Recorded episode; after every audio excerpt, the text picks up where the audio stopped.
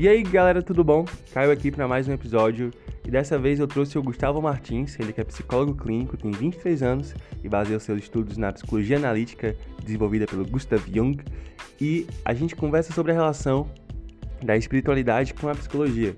Então a gente aborda temas como astrologia, alquimia, mapa astral, sonhos, que é muito estudado pela abordagem dele, sobre amarrações também, candomblé e chá de ayahuasca e povos gigantes e interpretação dos sonhos e amor, paixões sobre sumiços e planos.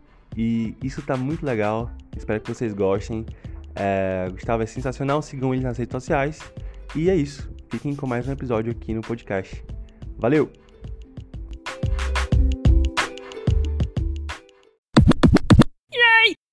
Começando mais um episódio no podcast e a gente volta aqui com a psicologia e o convidado da vez, psicólogo Gustavo Martins. Gustavo, e aí, como é que tu tá? Como é que estão as coisas?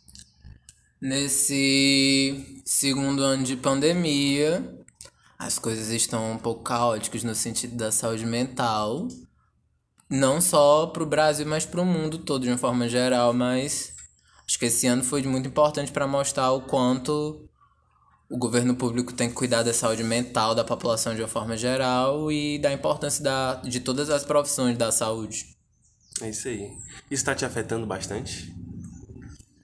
Olha, tem afetado muito a procura, porque se você participa de alguns grupos do Facebook que alguns psicólogos atendem online, você vê cada vez mais pessoas desesperadas para conseguir atendimento sendo que muitas vezes o CAPES não está dando conta, as faculdades não estão dando conta, e que devido a essa crise financeira no Brasil, junto com a pandemia, tem despertado muita ansiedade, muito pânico, porque são tempos que as pessoas notam essa incerteza e essa descontinuidade do que elas tinham planejado para a vida delas, que gera alguns impactos. Você acha que planejamento hoje em dia assim, serve para alguma coisa? Eu estava me questionando sobre isso.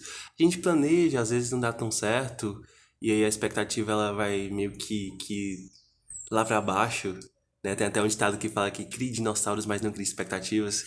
Você acredita no planejamento? Então, o planejamento ele pode lhe ajudar, mas é como ele é feito.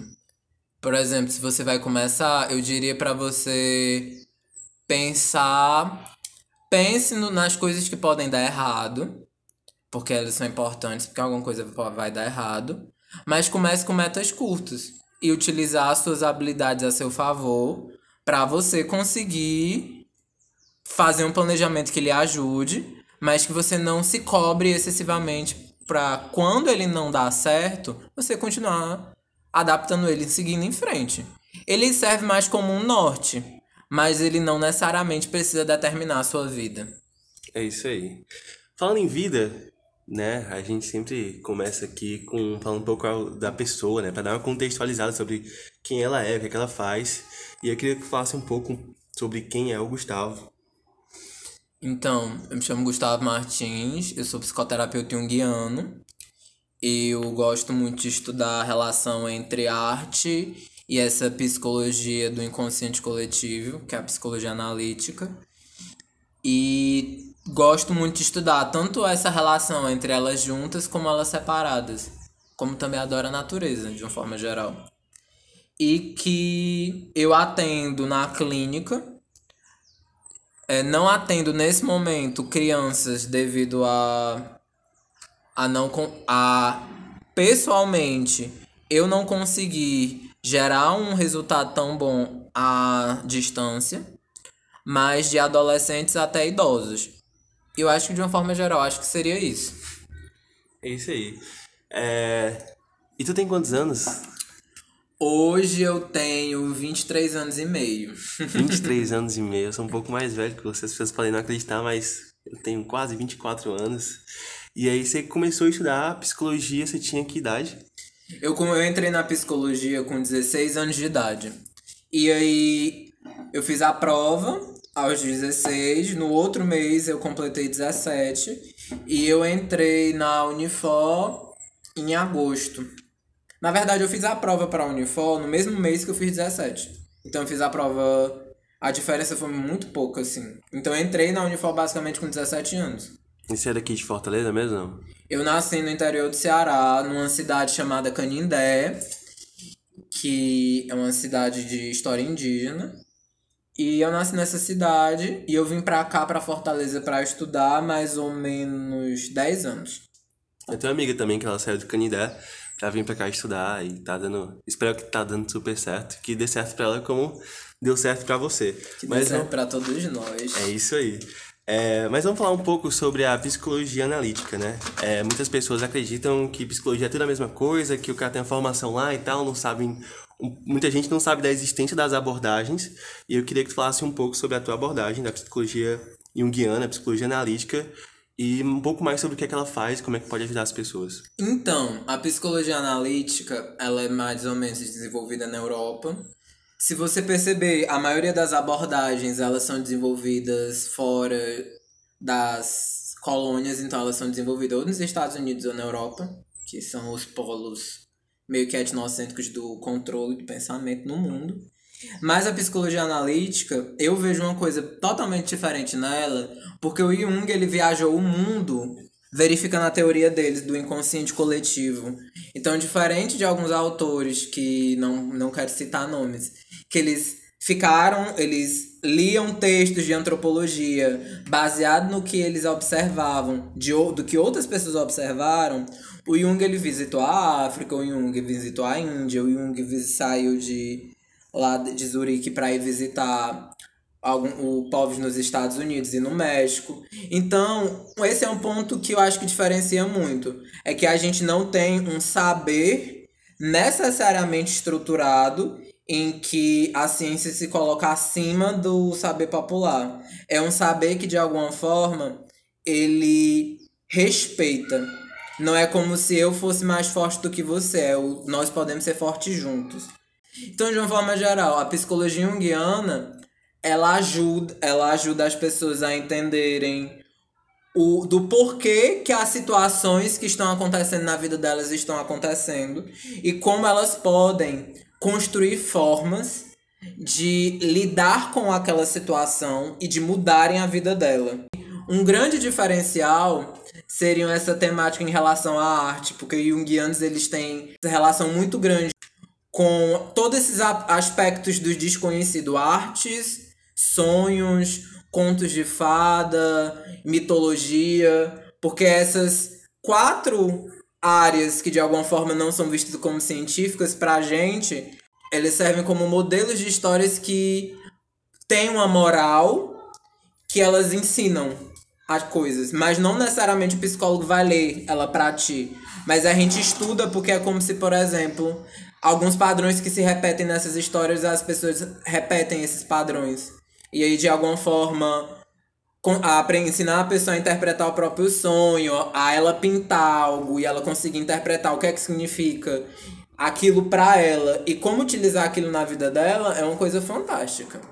Mas sobre inconsciente coletivo, a gente, em relação a gente já tem os signos, né? Em relação aos sonhos, o jogo do bicho. Tô brincando. Mas hoje a gente vai, retirando né, a forma irônica, é, a gente vai discutir um pouco isso, né? Como é que a psicologia analítica ela lida com questões de sonhos, lida com o mapa astral, ela lida com essa questão de espiritualidade. A gente vai conversar sobre tudo isso hoje, né? E da forma correta, como se lida com saúde mental. A motivação desse episódio está existindo é entender a diferença entre o que é espiritualidade e o que é psicologia. E o que é marmota, não façam coach quântico ou coach espiritual. Isso pode ser um golpe. Sendo bem, bem sincero, eu vou aqui abrir o jogo. É, eu tava vendo essa mesma amiga do, do Canindé, é, que faz psicologia, me mandou uma moça que ela fazia. É...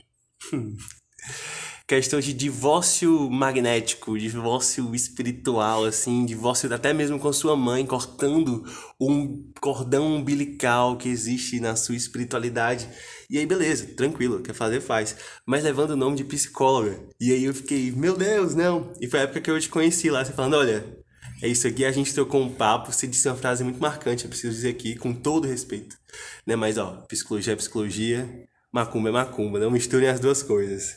E a gente vai falar um pouco sobre começar falando um pouco sobre astrologia, né? Uhum. É, quer falar um pouco? Você entende muito mais do que eu, mas o que eu queria entender essa questão de mapa astral, o que é e por que, que as pessoas procuram tanto é, nesse talvez inconsciente coletivo ou consciente coletivo entender, assim, ou deixar ser guiado por signos.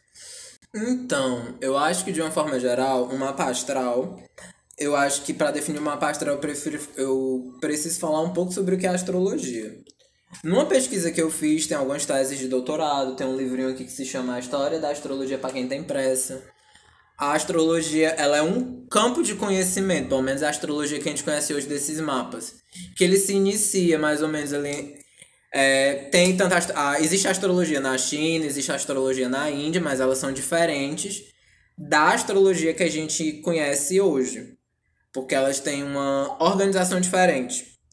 Mas, por exemplo, você encontra hoje no Tibete astrólogos trabalhando no sistema público de saúde, segundo o professor meu que já foi passar um ano em retiro lá no com uma monja que é colega dele hoje. Mas aí, por exemplo, a astrologia, ela tinha uma relação muito grande antigamente com o, o movimento das estações. E foi do movimento das estações que foram surgindo as constelações, esses signos, e com o avançar de passando de uma sociedade para outra que foi se construindo essas 12 constelações que nós temos hoje. Inicialmente eram só quatro. Touro que simbolizava a primavera, Leão que simbolizava o verão, Escorpião que simbolizava o outono e Peixes que simbolizava o inverno. E e que com o passar desse tempo foram foi se evoluindo até por até chegar por exemplo na Idade Média em que a astrologia na Europa ela foi associada à alquimia para se enquanto os astrólogos tentavam entender como a alma já nesse nessa nessa parte meio cristã como a alma entra no corpo humano a, astrolo a alquimia queria entender como a alma pode chegar a Deus ficar mais próxima desse campo do divino. A astrologia, de forma geral, sempre teve uma relação com o divino, com o que é divino naquela determinada região. Mas da metade do século, mais ou menos, mais da metade de 1500 para cá, ela foi se transformando cada vez mais em uma, uma astrologia psicológica, principalmente com Jung, porque ele começou a estudar a astrologia e os mapas astrais não como desculpa, como uma coisa que vai prever o seu futuro, mas como esse sistema antigo era uma forma daquele povo de, sei lá, 6, 7 mil anos atrás, tinham de conseguir organizar a mente que eles tinham naquele momento para buscar uma harmonia para a vida deles. Agora, hoje, o que é um mapa astral hoje? Hoje o mapa astral ele é a organização do de alguns, plane de alguns planetas e algumas estrelas. Tem algumas linhas da astrologia que não consideram os três últimos planetas da, do nosso sistema solar, que é Urano, Netuno e Plutão, porque elas antigamente, sei lá, 3 mil anos atrás, elas não eram vistas a olho nu. Então alguns não com, eles para alguns não contam, para outras contam. Varia de escola para escola. Mas hoje basicamente o mapa astral, ele é um círculo de 12 casas de 36 graus, tendo em vista que um círculo tem 360 graus. Cada casa é, representa alguma coisa e cada planeta, estrela, constelação, constelação tem algum efeito. Para um astrólogo, de uma forma geral, a interpretação de, do, de onde está aquele planeta representa uma, uma energia, uma influência sobre a sua personalidade e que todo o mapa astral com depois da interpretação de onde está um planeta, o que que está em contraste com o que, o que é que onde é que está o seu ascendente, que, que é a casa 1, o que é que tem no ascendente, o que é que, depois de toda uma interpretação de onde está o que, de organizar-se tudo, é que poderia se de alguma forma para um astrólogo, eu não sou um astrólogo, se interpretar mais ou menos esse mapa. É como se ele dissesse quais são os pontos positivos e negativos da sua personalidade. De uma forma geral, o Jung gostava de dizer que hum, pelos mapas astrais é como se aquela sociedade antiga estivesse tentando desenvolver a consciência e entender uma forma de criar essa harmonia, de entender os próprios sentimentos e conseguir criar uma forma de ser mais autônoma. Não necessariamente isso acontece até hoje, mas de uma forma geral a gente vê muito, muitas pessoas buscando mapas astrais hoje, da mesma forma que algumas pessoas têm buscado terreiros e que são campos desse são campos de saberes que não são necessariamente científicos. É, você acha que as pessoas têm buscado, é, mais voltando para a astrologia, né, em campos de saberes, é, uma, uma justificativa de comportamento ou uma ansiedade para se entender, ou talvez uma inautenticidade, ou enfim, um comportamento guiado, assim, ah, eu vou me justificar no, no meu signo porque talvez não para entender o inconsciente, mas para justificar atos conscientes? Pode ser uma mistura dos dois. Porque, de uma forma geral, a gente pode. As pessoas de alguma forma estão tentando se entender, mas elas estão tentando se entender a partir de plataformas antigas e algumas pessoas vão conseguir se entender. Não que as pessoas que não conseguem, elas são menos desfavorecidas. É porque cada pessoa é diferente, cada processo é um processo. Então, o que pode funcionar para a sua história de vida pode não funcionar na história de vida de outra pessoa. Isso é uma coisa muito importante. Até mesmo isso serve na clínica.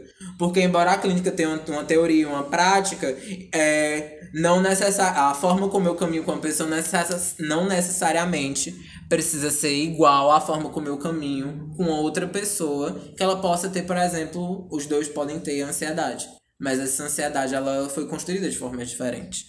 Mas que sim, de uma forma geral, eu acredito que as pessoas elas estão tentando se entender a partir de, de matrizes que são importantes e que elas estão tentando encontrar algum sentido em si mesmo, encontrar alguma luz para se conseguirem mudar e descobrir algo para caminhar. Mas aí uma grande questão que tem, na, né, seja na astrologia, seja num terreiro, essa questão de ah, eu sou assim e vou morrer assim. Não sei se é a síndrome de Poliana ou é que sou assim e vou morrer assim. Chama síndrome de Poliana? Não sei se é isso, uma vez eu já ouvi isso. Essa questão de sou imutável aqui. Sou imutável, vou continuar assim por toda a minha vida. E aí seria interessante pensar que ao mesmo momento que você vê as pessoas tendo esse interesse, você também vê essa contrapartida de alguns tendo essa justificativa, ah, é porque eu tenho isso aqui, isso aqui, isso aqui, e eu vou ficar aqui. Sendo que tem um próprio movimento no mapa astral, que alguns astrólogos eles estudam, que é da. Não me lembro agora, é de você utilizar o mapa astral para você ver quais são os seus pontos positivos e negativos para você desenvolver o seu mapa astral. Não sei o nome, é a reformulação astrológica, alguma coisa assim, hein? que eles vão ler, dizer seus pontos positivos e negativos e vão dar o seu, vão dizer o que é que você precisa desenvolver. E eu conheço alguns astrólogos que ele olham na cara do cliente e diz: você vai precisar de terapia na sua vida. a gente vai falar daqui a pouco da ligação é, dessas questões todas que a gente vai abordar de espiritualidade, astrologia, de sonhos, e vai fazer uma ligação com a psicologia depois, já dando um spoiler aqui. É, enfim, as pessoas tentam encontrar significado. E às vezes esse significado eles não precisam ser necessariamente conscientes. Muitas vezes uhum. acontecem de forma inconsciente como nos sonhos, né? Então, a gente acaba vendo que muitas pessoas trazem significados dos sonhos dela para talvez buscar também uma melhoria. Por isso que eu dei o exemplo do jogo do bicho, uhum. né? Que, uhum. ah, sonhei com tal coisa, não sei o que, não sei o que. É, então, vou jogar tal, tal coisa. Minha avó hoje teve uma dessa, ganhou um dinheiro hoje, não sei quanto foi. Mas fico feliz por ela, não que talvez tenha algum significado. Tem uma amiga minha que diz que, ah, sonhei com traição, joga. No... Não, não é a cobra, não, a traição é macaco. Ah, sonhei com água, ela jacaré. Aí eu, amiga, de onde é que surgiu isso? Eu não sei, Gustavo, eu só sei que eu, tu diz isso aí Aí ela vem uma cor assim do jogo e ela joga. E parece que ela me disse que já tem uma matemática que explica mais ou menos como é que funciona o jogo do bicho. Não sei como é que funciona isso. Nunca joguei, vou tentar ainda. Ciências versus espiritualidades. Mas fala um pouco, né? A questão da, dos sonhos ela é muito importante para a psicologia junguiana. Então, os sonhos eles funcionam de uma forma compensatória. É, na astrologia existe aquele, ah, uma questão que se chama oposto complementar. O Jung ele não vê um oposto complementar, ele vê um, opo, um oposto compensatório. O que é uma compensação? Por exemplo, você compensa, você está compensando algo que você não faz, mas algo em você faz você fazer. Aí a grande questão é perceber qual é o objetivo dessa compensação. Então, o sonho, normalmente, ele pode ocupar esse lugar que é o oposto da consciência, o oposto da sua personalidade, o oposto daquilo que você é na luz do dia, normalmente, quando você está fazendo a sua. vivendo a sua vivida, sua vidinha diária. E aí o sonho, ele não é para ser interpretado, às vezes não. Ele não precisa ser interpretado necessariamente de Depende de pessoa para pessoa, depende de análise para análise, depende de, do, da sua relação terapêutica que você tem com seu terapeuta e de como vocês dois vão analisar o sonho. Mas o sonho, de uma forma geral, ele mostra questões do seu inconsciente que elas precisam ser vistas. Para que a partir do momento que você vê e consegue entender, você consiga mudar alguma coisa ou perceber algo de problemático que precisa ser mudado ou algo em potencialidade que pode existir. Existe também um quarto tipo de sonho, que é o sonho, que são alguns sonhos que são premonitórios, que de, em algumas obras do Jung, quando ele está analisando nos Estados, nos Estados Unidos, não, desculpa, lá em Zurique, ele começa a ver sonhos que são relacionados à grande fera, a grande fera, a grande fera, a grande fera, tan, tan, tan, tan, o que que acontece? A Segunda Guerra Mundial. Tem alguns livros dele que ele falam que se fala bastante disso. E aí, de alguma forma geral, o sonho ele se relaciona com esse inconsciente coletivo. Então tem muitas imagens, tem coisas que acontecem no sonho que você não entende. Por isso que é bom anotar e aí tentar descobrir, esmiuçar um pouquinho. O que é que significa determinada coisa? Por que é que isso acontece assim, assim, assim? E aí a gente vai tentando relacionar com a sua vida. Eu vou falar uma coisa aqui. Poucas pessoas sabem, mas eu tenho é, épocas que eu não durmo direito. Acho que eu já falei isso uma vez. Mas eu tenho um sonho constante. Tem uma onda gigante, ela nunca quebra. Ela fica exatamente no mesmo lugar, sempre. E tem um polvo gigante. Hum. E aí, helicópteros passam. E aí tem uma tempestade no céu. Imagine isso. Uma onda gigante que você tá assim na praia. Lá no fundo tem uma onda gigante. E, sei lá, um polvo enorme numa onda que nunca quebra. Eu fico, sei lá, uma vez, sei lá, uma vez, ó. Eu posso possivelmente morrer afogado depois de um tempo e, tipo, ah, esse é o significado desse sonho. Dei uma viajada, dei aqui. Mas, sei lá, talvez não, não que eu vá saber depois. De me dizer que a onda não anda pra frente. Tu disse que a onda fica parada. Então não tem como eu morrer afogado, né? É, boa. Ah, a gente leva pra terapia depois. Uma forma interessante, talvez, de tu perceber esse sonho seria olhar qual é o início, o meio, o clímax e o fim. Organizar ele tentando colocar o máximo de detalhes. Tendo esse início, o meio, o clímax e o fim, que é mais ou menos a história do sonho, tu tenta analisar cada parte do sonho. Por que, que isso acontece desse jeito? Por que, que é um polvo? Por que, que é o polvo não é uma cobra gigante? Por que, que a onda tá parada? O que, que representa uma onda para ti? Ao que, que tu associa a onda?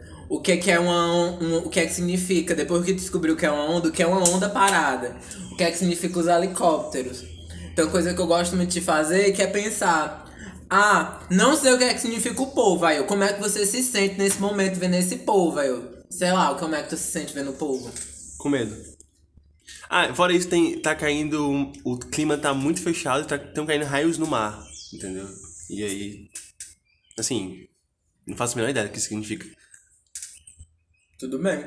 Aí, tipo, de uma forma geral, a gente, na psicologia analítica, tem uma autora brasileira fantástica que poucas pessoas conhecem, porque poucas pessoas estudam ela na psicologia, que é a Anis da Silveira que é uma grande, eu acho que se duvidar é o maior nome da psiquiatria brasileira, que ela tem um livro que se chama Imagens do Inconsciente. A Anise, diferente dos homens que escrevem psicologia, ela escreveu esse livro, esse livro é fácil, prático e super afetivo. Eu chorei horrores quando eu li, porque ela escreve de uma forma muito grande. E, de, e a Anise, ela é, ela ela tinha acabado de sair da cadeia quando ela começou a criar o hospital, é, o setor de terapia ocupacional. E ela, e ela sendo comunista, ela foi presa. Ela, mais ou menos ali depois da ditadura Vargas, ela desafiou todo um sistema, que ela era a única mulher de uma classe de homens trabalhando no Rio de Janeiro, em que o pessoal queria, mais ou menos na década de 50, enquanto o pessoal queria dar choque, eletroconvulsoterapia, ela não, não é por aí não. A arte ajuda a cuidar das pessoas. Mas eu falei isso porque, assim, a arte e os sonhos, de uma forma geral, a gente vê evolução na, nas temáticas. Então, por exemplo, sobre o que é esse sonho para ti? Essa é uma coisa interessante. O método da Nise e o método do Jung, a gente, anale, a gente anota qual é a temática para você, a data, e a gente coloca isso em ordem. E aí, por exemplo, e aí a gente vai vendo qual é a modificação. Sei lá, uma pintura. Eu pintei um quadro hoje, eu pintei um quadro. Aí todo dia eu pinto um quadro. Eu só pinto porque eu gosto de pintar, por exemplo. Eu estudo desenho e aquarela. E aí eu vou pintando às vezes o que vem na minha mente. Para um psicólogo junguiano, se você acha legal trazer, a gente pediria para você, a gente analisaria contigo, da mesma forma que a gente analisaria um sonho. Só que a mitologia entra nisso de uma forma que até alguns algumas dessas manifestações podem ser muito antigas. Tipo assim, que a Anise vai trabalhando no, nos livros dela e que ela vai mostrando essa evolução de, é, de manifestações de pinturas de pacientes que eram relacionadas a contos que de alguma forma era de 6 mil anos atrás, a chegar a uma manifestação que ela nunca trouxe algo recente a algo tipo da semana passada dela. E aí a gente vê uma diferença muito grande. Da mesma forma pode ser o sonho. O sonho pode ser tanto relacionado à sua vida cotidiana, como ele pode ser relacionado a, a algo mais antigo na sua vida que precisa de atenção. Falando em sonhos, relatos de vida e necessidade de atenção, existem sonhos que têm a ver com traição, traição amorosa. E a gente entra em outro, outro quesito aqui de amarrações né?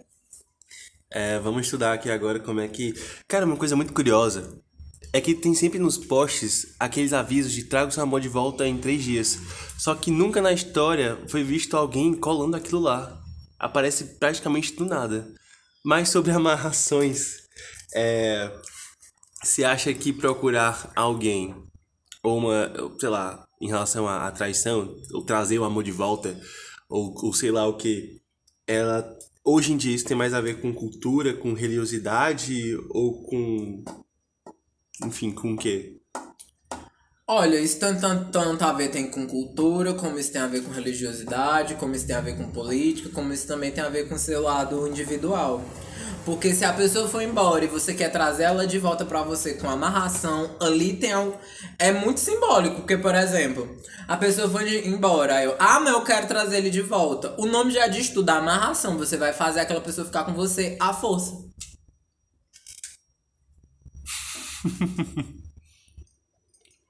Isso reflete até no psíquico, né? Reflete até no. E da qualidade do relacionamento, né? Como assim? Porque, por exemplo, você vai ter um relacionamento com uma pessoa que, entre aspas, é a força.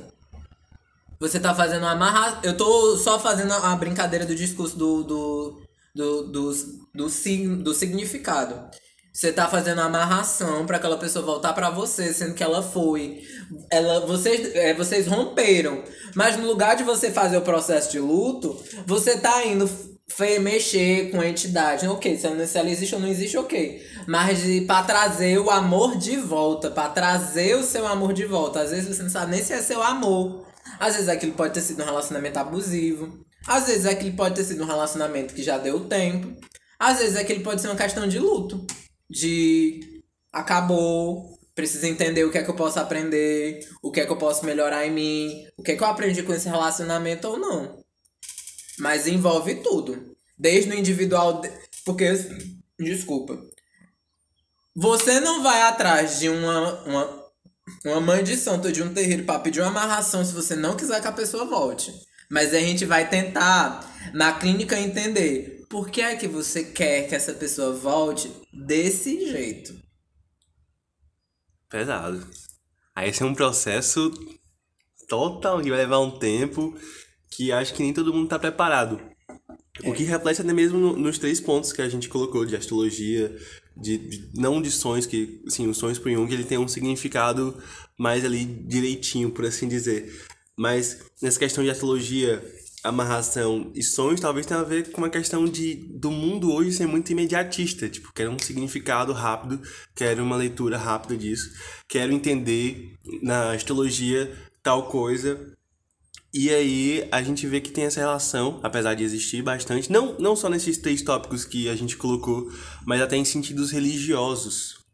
É, essa relação entre espiritualidade e saúde mental, que a grande, grande colocação aqui é que eles podem colaborar um com o outro, mas eles não são a mesma coisa. Uhum. É, você acha que hoje em dia, agora é uma pergunta talvez polêmica, você acha que hoje em dia a espiritualidade ela mais ajuda, mais atrapalha um processo de, de é, um processo clínico, ou seja qual for, ou eles colaboram, ou tipo, isso, logicamente isso vai muito do indivíduo, você entende? Mas como é que tu vê isso hoje em dia? Cada caso é um caso, mas isso é uma coisa bem típica de se dizer. Mas a grande questão é porque, assim, é, quando é que a espiritualidade ela gera um problema? Quando você, quando ela não te permite vivenciar a tua vida. Quando ela de alguma forma tá gerando algum sentimento negativo, quando ela tá te reprimindo. A neurose, de alguma forma, ela reprime uma parte em função da outra. Você não pode ver alguma coisa da sua vida. E não é, ai, ah, vou viver tudo da minha vida. Vou agora viver minha vida ao máximo. Não é necessariamente isso. Mas é a questão de, por exemplo, ah, eu não posso tomar banho de mar porque, sei lá, meu pastor disse que o mar, tomar banho de mar nesse dia Deus não gosta. Ou vai ter um povo gigante lá. Ou vai ter um povo gigante lá. É, existem muitas diferenças de caso para caso, porque por exemplo, enquanto você pode encontrar uma igreja, determinada igreja, que o líder religioso diz o que é certo e errado, e esse certo e errado está na mão da outra pessoa. É você não refletir, é você não saber se aquilo é certo ou errado para você, e que você sempre ficar nessa posição meio que passiva perante esse discurso da outra pessoa, desse discurso da autoridade, que você vai perdendo parte da sua vida. Seja a sua alegria, seja a sua felicidade. E alguma coisa você ganha, mas alguma coisa você perde. E essa questão do que você perde, se for algo importante para a sua vida, ela volta de alguma forma querendo atenção para você mudar. Você, a, você não necessariamente vai tentar conquistar o que você perdeu, da forma que você perdeu, quando você perdeu, mas de como você pode mudar um pouco daquilo na sua vida. Algo mais ou menos assim. Se a espiritualidade permitir vivenciar quem tu é, tu se conhecer e tu não se julgar excessivamente, se não tiver alguém dizendo que é certo e errado, excessivamente e você conseguir ter um ponto de você julgar o que é certo e o que é errado, mas você julga o que é certo e o que é errado baseado na sua história de vida, e não só porque o seu pastor, o seu padre, o seu xamã, ou o seu pai de santo, sua mãe de santo, depende, ou sei lá, não me lembro qual é o nome do, do pessoal que é judeu, o seu rabino diz, então, se você sente que ela pode lhe fazer bem, que ela traz bons relacionamentos, que ela lhe deixa um pouco mais autoconsciente, que ela ajuda na sua vida, mas se você percebe que de alguma forma você tem cada vez mais perdido parte da sua vida e tem ficado só naquele mesmo ciclo, pode ser um, um determinado conflito. Ela pode trazer questões de certa forma negativas porque ela pode te impedir de vivenciar a tua vida um pouco. E aí muda um pouco, depende de cada situação. E a gente estava conversando até mesmo sobre uma questão de. de mais voltado para Macumba, é, de que pais de santo e mães de santo dizem que você precisa cuidar do, do, das suas questões de saúde mental, da sua mentalidade, enfim, seja como for, para entrar num processo é, religioso ou de fé de uma forma mais eficaz, né? Existe isso, né? Você comentou comigo é muito interessante porque você você vê algumas pessoas que elas, alguns líderes, algumas pessoas que trabalham com isso, que ela, meu bem, você precisa de terapia. Chegou uma determinada vez, em uma determinada ocasião, eu tava conversando com uma pessoa e ela disse que o pai de santo dela disse pra ela que minha filha é o seguinte, a gente pode cuidar do seu lado espiritual, mas você precisa de terapia. E para todos, e eu faço terapia, todos os meus filhos que eu ver que tem alguma questão, vão, eu indico que eles façam terapia. A gente tenta ver um jeito, um atendimento social, alguma forma, porque a sua espiritualidade ela é atrelada ao seu processo psicológico. E se você não tá bem, você pode não estar tão. Se seu aspecto emocional psicológico não tá tão bem, isso influencia na sua espiritualidade, no desenvolvimento da, dessa sua perspectiva, dessa sua crença no divino e alguma coisa assim. Então, é muito interessante quando alguém desse lugar religioso vira e diz: você precisa se cuidar. Porque ele não se coloca como ele sendo Deus na Terra e ele realizando todo o processo de cura. Ele entende que ele pode cuidar de uma parte, mas ele não pode cuidar de tudo. Da mesma forma que é você. Existem vários processos na sua vida. Você não vai, você não vai num fisioterapeuta pedir pro fisioterapeuta, sei lá, passar um exercício de, tera de terapia ocupacional. Você não vai na enfermeira pedindo para ela ali fazer psicoterapia. Porque são campos distintos. E, voltando mais para a psicoterapia agora, como é que a psicoterapia, os psicólogos, psicólogas na clínica, hospitalar, em qualquer campo, eles vão ver todas essas questões de espiritualidade, para que possa haver uma forma mais eficaz de, de tratamento ou de conhecimento ou colaboração para a saúde mental? Trabalha no significado disso para a pessoa. Se ela se sente bem, se ela se sente mal. A relação terapêutica é algo muito importante porque você tem que caminhar com a pessoa. Se o terapeuta quer correr, mas a pessoa não consegue correr, vai ficar com uma violência. Tem sempre. A gente anda um com o outro. O psicólogo ele te ajuda a caminhar na velocidade que tu quer. Então a gente vai descobrir qual o significado da sua espiritualidade para você. Qual o significado desse grupo. Ah, sei lá, eu sou a irmã de revelação na minha igreja. Ah, o que, é que significa ser irmã de revelação? O que é que significa você ouvir Deus ou o Espírito Santo dizer isso pra você? A gente vai trabalhar o que é que significa pra você, na sua vida, de como você se sente, quais são as suas emoções relacionadas a isso, como é que a sua pessoa se relaciona com isso. Não é aquela, aquela coisa não é maior que você, aquela coisa ela tem que estar é, conectada com você em uma relação de horizontalidade. Mas não, ela não necessariamente é superior. É uma relação de respeito e de cooperação. Então, por exemplo, a gente vai tentar descobrir o significado, como você se sente, como você caminha. Vou dar um exemplo. Digamos que eu atendo uma paciente que ela é filha de Emanjá. Para quem sabe que, para quem sabe de terreiro, terça-feira da semana que vem, dia 2 de fevereiro, é dia de Emanjá. Então, na Bahia, então você vai ver rosas brancas faltando em floriculturas terças-feiras. Porque algumas pessoas vão levar flores para a rainha do mar. E rosas brancas, que é o que ela gosta de uma forma geral. Mas aí, por exemplo, ah, eu sou filha de Iemanjá.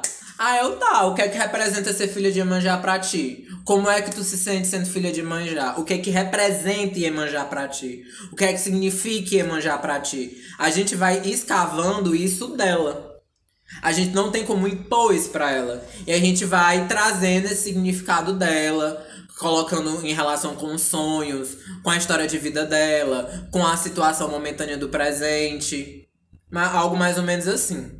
Então, se alguém chegar e falar, uma paciente ou cliente, chegar e falar, ah, sou filha de manjar, psicóloga ou psicólogo falar assim, eu também! Que legal! Já falhou aí, né? necessariamente. Depende de cada pessoa. Mas aí seria problemático se o psicólogo virasse para você e dissesse: é, Isso é coisa do cão. Ou você precisa ir para a igreja. Porque a gente, na psicologia a gente tem que trabalhar com as, as habilidades que você já tem. E a gente também tem que lhe ajudar a desenvolver o que você acha interessante. A gente tem que trabalhar com suas potencialidades, o que você tem. Então, ah, interessante. Eu acho que. E, pra que, e como é pra ti ser filha de Emanjá? Seria interessante, de uma forma geral, se você quiser dizer, você dizer. Mas o psicólogo ele tem que saber, ele vai dizer isso baseado em quê? A relação de vocês é forte o suficiente para você expor sua vida pessoal ou expor isso? Tem uma, a minha psicoterapeuta, que ela também é junguiana, ela já, me, ela já me emprestou um livro dela, que eu queria ler. E isso não fez mal, porque eu lendo o livro dela, no meu caso, ela emprestou o livro porque no meu caso não iria fazer mal. Mas para alguma outra pessoa você pedir algo pode não fazer bem. Cada coisa, de uma, alguma forma, ela é simbólica. E depende de como é estruturada essa relação de confiança. E é como isso vai caminhar. Mas, por exemplo, vou dar um exemplo. A Iemanjá, na, na cultura afro-brasileira, é a rainha do mar. Iemanjá, é, antes de qualquer pessoa ser, ser feita o santo no candomblé, ou em alguma outra, ou na macumba, por exemplo, a Iemanjá é dona da ela é dona de todas as cabeças, porque ela é a, a grande mãe de todas os as pessoas. Então, por exemplo, é e a Odossi Abá é Odossi mãe. E uma das saudações de Iemanjá é a mãe que todos os filhos são eternamente peixes.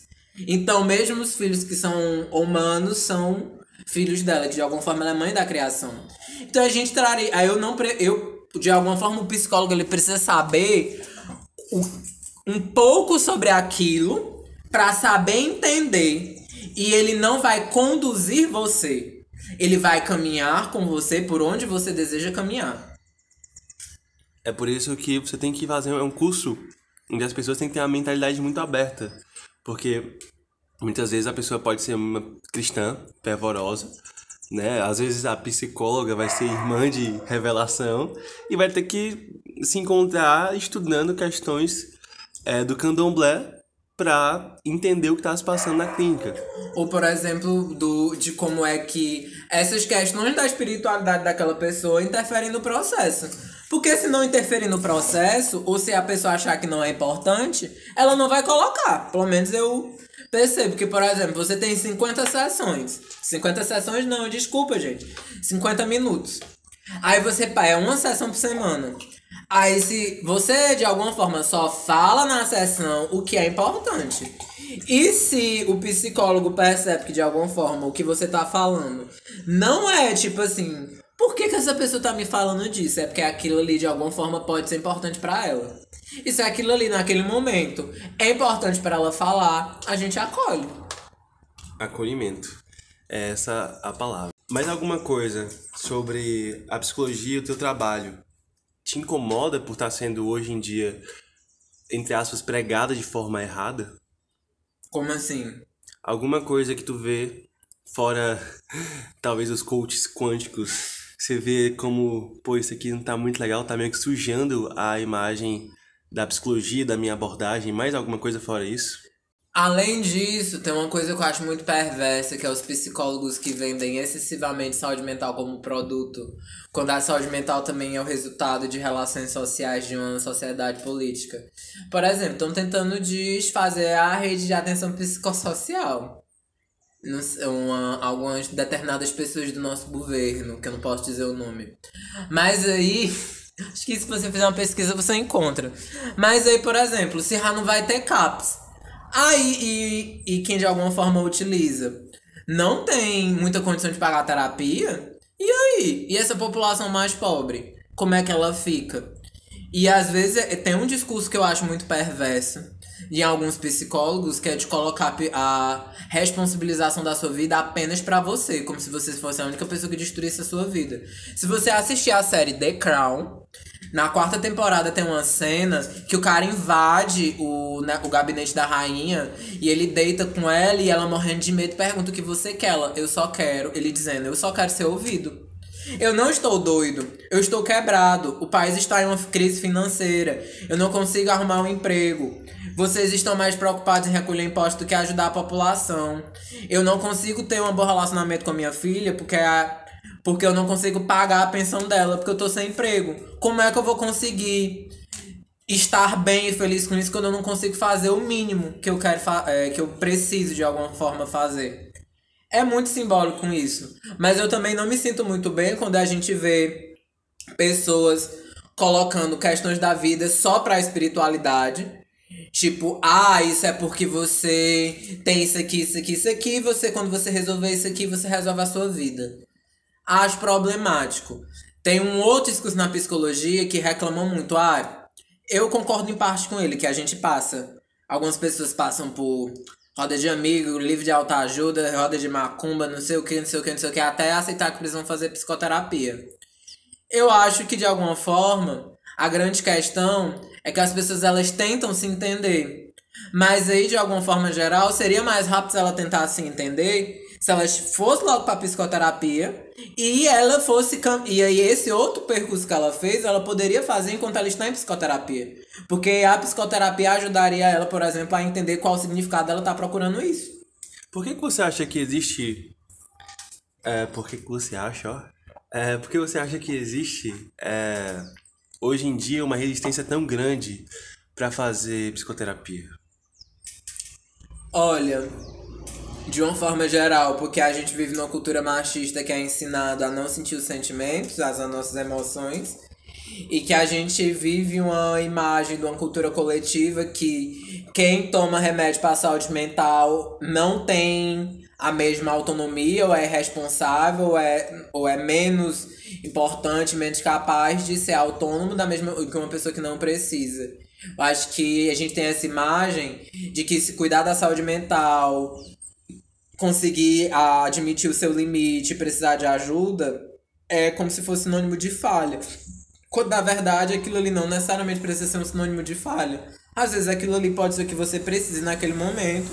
Como é, em alguns casos, sei lá, de uma esquizofrenia, de um transtorno bipolar, de uma depressão grave, ou de alguém que tem ataque de pânico todo santo dia, aquilo pode te ajudar a amenizar para você conseguir com a terapia mudando. E gradativamente, por exemplo, a sua medicação pode diminuindo. Mas se você sente que você não está confiável ou confiante para tirar totalmente a medicação, a gente respeita a sua opinião. É sempre uma questão sobre respeito e acolhimento. É isso aí. E entender que todos nós temos limites, né? Para quem tá mais antenado, sabe que a função do limite é a alimentação do desejo. Ou é alguma coisa assim. Eu fingi, eu falei que eu não ia esquecer nunca essa frase. Acho que acabei esquecendo, mas.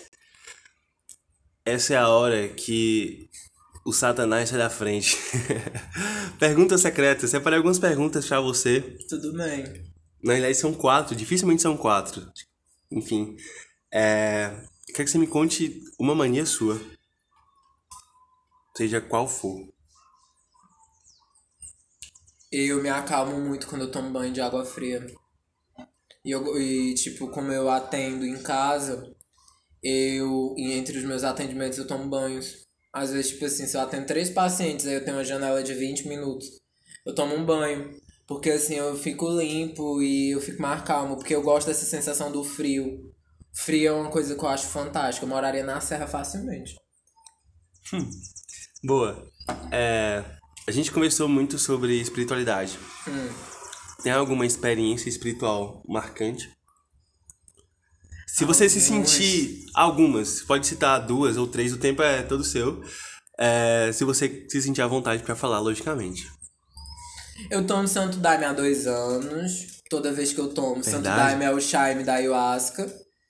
É fantástico toda vez que eu tomo. Mas, por exemplo, na última vez que eu tomei, eu sei que eu vou continuar tomando, mas nesse momento minha ansiedade ela está, ela está controlada, mas eu tenho outras demandas na minha vida. E eu não. Quando eu tomo Daime, é uma experiência fantástica, mas nesse momento eu não tô tão calmo para me tomar. E é, é muito uma coisa de reconhecer o limite. Embora eu ame, eu adore, eu adoro a minha roda xamânica de quando eu vou, não é uma coisa que eu tô querendo tomar nesse momento agora. Mas eu sei que vai me de toda vez que eu for, vai me revelar coisas. Mas o Daime e tem terreiro de macumba da minha família de uma pessoa, de uma prima minha, que ele é um bandista. Vez por outra eu vou lá porque eu gosto muito. Acho que de uma forma geral eu gosto de estar aberto à experiência da espiritualidade, não só pelo quesito simbólico, mas também pela questão do respeito, de respeitar diferentes realidades e diferentes possibilidades de existência. Que para mim, como psicólogo, eu tenho que é, de conseguir lidar com to todos os tipos de experiência. Mas todos, ah, todo, não necessariamente eu preciso lidar, mas eu preciso pelo menos reconhecer. E que quando eu não consigo lidar com uma, porque é normal, eu posso passar para uma outra pessoa. Ou, por exemplo, o, o acompanhamento pode determinado momento não andar mais que também é uma coisa sobre reconhecer limites. É, pra quem não sabe, pelo menos o que eu sei de- do chá de Santo Daime, né? Ele vem de uma planta, né? E aí a raiz, é a raiz dela? A raiz e um cipó, que eles são misturados. Só que o engraçado é que, tipo, o Irineu, o mestre Irineu, que, ele, que é quem recebe, ele vê uma imagem da Virgem da Conceição. E ela diz que como misturar e como tomar, ele funda uma religião, que é o Daime. Que é, tem o Daime, tem a barquinha, tem a união do vegetal. E aí. Só que o Irineu, ele é. Ele é militar e eles têm uma, uma perspectiva de organização um pouco rígida, não no sentido de que eles batem nas pessoas, não. É porque, por exemplo, no xamânico, que é onde eu tomo, você pode ter, tomar sentado num, numa canga no chão ao redor de uma fogueira. Lá não, lá é numa cadeirinha, sentado, cantando inário. É de uma perspectiva diferente. Tem um pouco mais de regras. Tá, mas no sentido mais básico da coisa, é um chá que não é uma droga ilícita, deixando isso Ele claro. é uma substância enteógena que ele ativa o THC que parece que existe no seu cérebro, uma, que é uma substância, e que ele utilizar dentro do ritual, ele te revela questões. Pois é, aí rola uma limpeza do corpo, né? Depende. É Se- que, eu, que assim, o, que- eu sei. Tem lá o chá, você vai ser acompanhado por um xamã, e aí ele vai moer a, os, os o naturais. Daime, o, o daime ele já vem pronto. O daime que, que a gente toma aqui no Ceará, ele não é feito durante a sessão, ele já vem pronto. O chá ele já tá pronto, a gente só vai tomar. Aí você toma, em alguns casos você rola uma limpeza do seu corpo. Em alguns casos você vomita, e isso tem um significado que dentro da estrutura de, de cada igreja egrégora do Daime, do, da, do chá da ayahuasca, que é o nome indígena, vai ter um significado diferente. Uma amiga me disse que uma vez quando você boceja muito no Daime é porque você tem tá você tem sentido se sentido muito cansado e que você tá precisando renovar sua energia. Tem gente às vezes que chora, por exemplo, eu tomo Daime há dois anos, eu nunca vomitei no Santo Daime. Mas se você me der rapé, eu me canso todinho. Eu fico assim umas duas horas pra me voltar. Mas rapé é um pozinho que ele tem tabaco, que ele é assoprado no seu nariz pelo pajé, ou pelo xamã, e que ele também tem um processo de limpeza espiritual. Eu nunca vomitei com daime, mas com rapé eu já vomitei muito. Sério que rapé é assim? Eu já tomei pra espirrar, porque eu tenho uma rinite desgraçada, e eu tomei só pra espirrar, espirrar, espirrar. Mas enfim, não, não sei. E aí, sobre. É, trazendo de novo pro chá de Santo Daime Ayahuasca, né? Que nesse caso você tem viagens, né? E revelações de você mesmo. E aí o meu medo é que tem gente que fala que não volta mais do mesmo jeito que era. Tem, tem como isso existir? Ou tipo assim, é, é simbólico? Porque eu Existe- gosto muito de quem eu sou. Tem uma questão de. É, a grande questão é essa. Uma coisa que eu aprendi na minha terapia é que você, é que você querendo ou não, você muda. A diferença é que se você quiser mudar as coisas que você precisa mudar, você muda elas mais rápido. Mas que a sua função inferior, as habilidades que você não tem bem desenvolvidas, se você bota uma resistência, o mundo com o tempo ele vai de alguma forma fazendo que você mude. Mas o Daime é que de alguma forma geral, ele dá uma ampliação de consciência, pela minha perspectiva. Seu inconsciente mostra coisas que ele mostraria num sonho, numa produção artística, ou num, num, nos seus relacionamentos. E aí você vê coisa que você depois precisa de um tempo para processar. Tanto que, por exemplo, tem alguns psicólogos que dizem que uma única experiência do Daime pode ser o suficiente para sua vida para algumas pessoas. Outras vão querer tomar todo final de semana. Eu gosto de tomar de mês em mês ou de dois em dois meses. A última vez que eu tomei foi ano passado. É bom, mas, por exemplo, existe toda entrevista. Se você tomar remédio contra. Existe entrevista sobre o que você come, como você vive, como é a sua vida, o que, que substâncias você utiliza, como é a sua relação com o trabalho, com cafeína, com álcool, com substâncias psicoativas, com remédio controlado. É toda entrevista é feita. Se você tem diagnóstico psiquiátrico, dificilmente eles deixam você tomar DAM se você tem uma relação psicótica. Porque você já tá lá no inconsciente. A psicose, a pessoa já tá lá. A gente tem que trazer um pouco ela de volta. Se um dia eu precisar ou tiver curiosidade, eu vou lhe procurar, tá bom? Uhum. Falando sobre trazer de volta, é a penúltima pergunta, tá? E acho que é a última, porque a, a próxima nem é tão uma pergunta assim. Mas é sobre trazer de volta. E a pergunta, ironicamente, é: Se você tivesse três dias para trazer o seu amor de volta, o que você faria? Olha, eu não traria, não. É melhor deixar lá. Isso é pra uma pessoa específica ou é generalizado? Generalizado. Se é meu amor decidir ir embora, é melhor deixar lá. Não. Se, uma coisa que eu aprendi com uma amiga minha do candomblé, queria indicar o nome dela, o nome da página dela é Odociaba, Odociaba, que ela, ela é do candomblé há 17 anos, é que é Gustavo, trabalho nenhum, porque o candomblé é uma religião de alguma forma cristã, eles acreditam no Deus cristão, existe um Deus superior, mas a estrutura é diferente. Eles acreditam que existe um Deus, um Deus, eles não negam um Deus cristão, só que a estrutura dele é totalmente diferente. Existe um Deus superior essa força superior, mas aí eles vão cultuar essa força superior como? Pelos orixás. Que ela me disse assim, Gustavo, trabalho nenhum funciona se Deus não quiser. Então, se uma pessoa for embora da sua vida, é porque, de alguma forma, segundo ela dizendo, Deus deixou. E se essa pessoa voltou, pode ser porque, de alguma forma, você precisa aprender alguma coisa com essa pessoa voltando. Ah, então. E aí é muito disso. Acho que eu não traria de volta alguém que foi embora se essa pessoa decidiu ir embora. Acho que se foi para ela ir embora, se eu tiver consciência que não foi uma questão minha, eu não não apelaria ao mundo espiritual para trazer alguém de volta, porque se ela decidir ir embora, eu preciso respeitar a opinião dela e é isso. Você já foi embora muitas vezes? Eita, essa pergunta é estranha. Por que, que essa pergunta é estranha pra você? tá. Porque embora muitas vezes depende muito. Depende muito do. De. Eu já estive, assim, com tantas pessoas. Eu já tive essa relação com tantas pessoas. É, talvez não tenha tido. Ah, mas enfim. Você falou que uma amiga sua lhe deu um conselho, né? Uhum.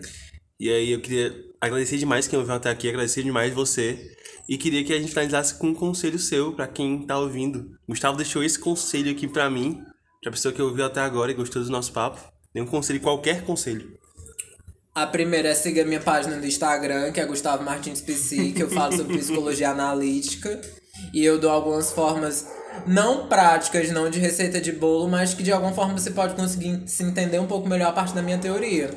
Se você tiver um psicólogo ótimo, se não, aquilo ali vai tentar, eu vou, aquilo ali é umas postagens para tentar lhe ajudar. Mas a grande coisa que eu diria é anote seus sonhos. Porque depois que você começa a anotar seus sonhos, você começa a perceber coisas na sua vida que você precisa mudar e que pode te ajudar muito. Senhoras e senhores, esse foi o Gustavo. Gustavo, muito obrigado. Sigam lá o Instagram dele, vai estar marcado aí. Quer falar seu Instagram, meios de te encontrar, horários? Meu Instagram ele é Gustavo Martins PC. Eu atendo online e presencial em Fortaleza.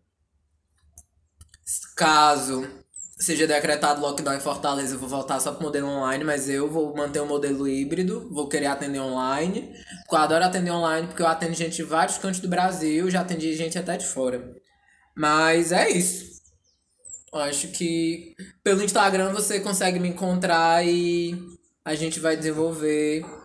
Se você quiser iniciar terapia ou não, posso tirar alguma dúvida. É isso. É isso aí, pessoal. Muito obrigado. Obrigadão, Gustavo. Sigam ele. Espero que vocês tenham gostado desse episódio. Gustavo, novamente, muito obrigado. Um prazer tê-lo aqui. We all have a hunger. We all have a hunger. We all have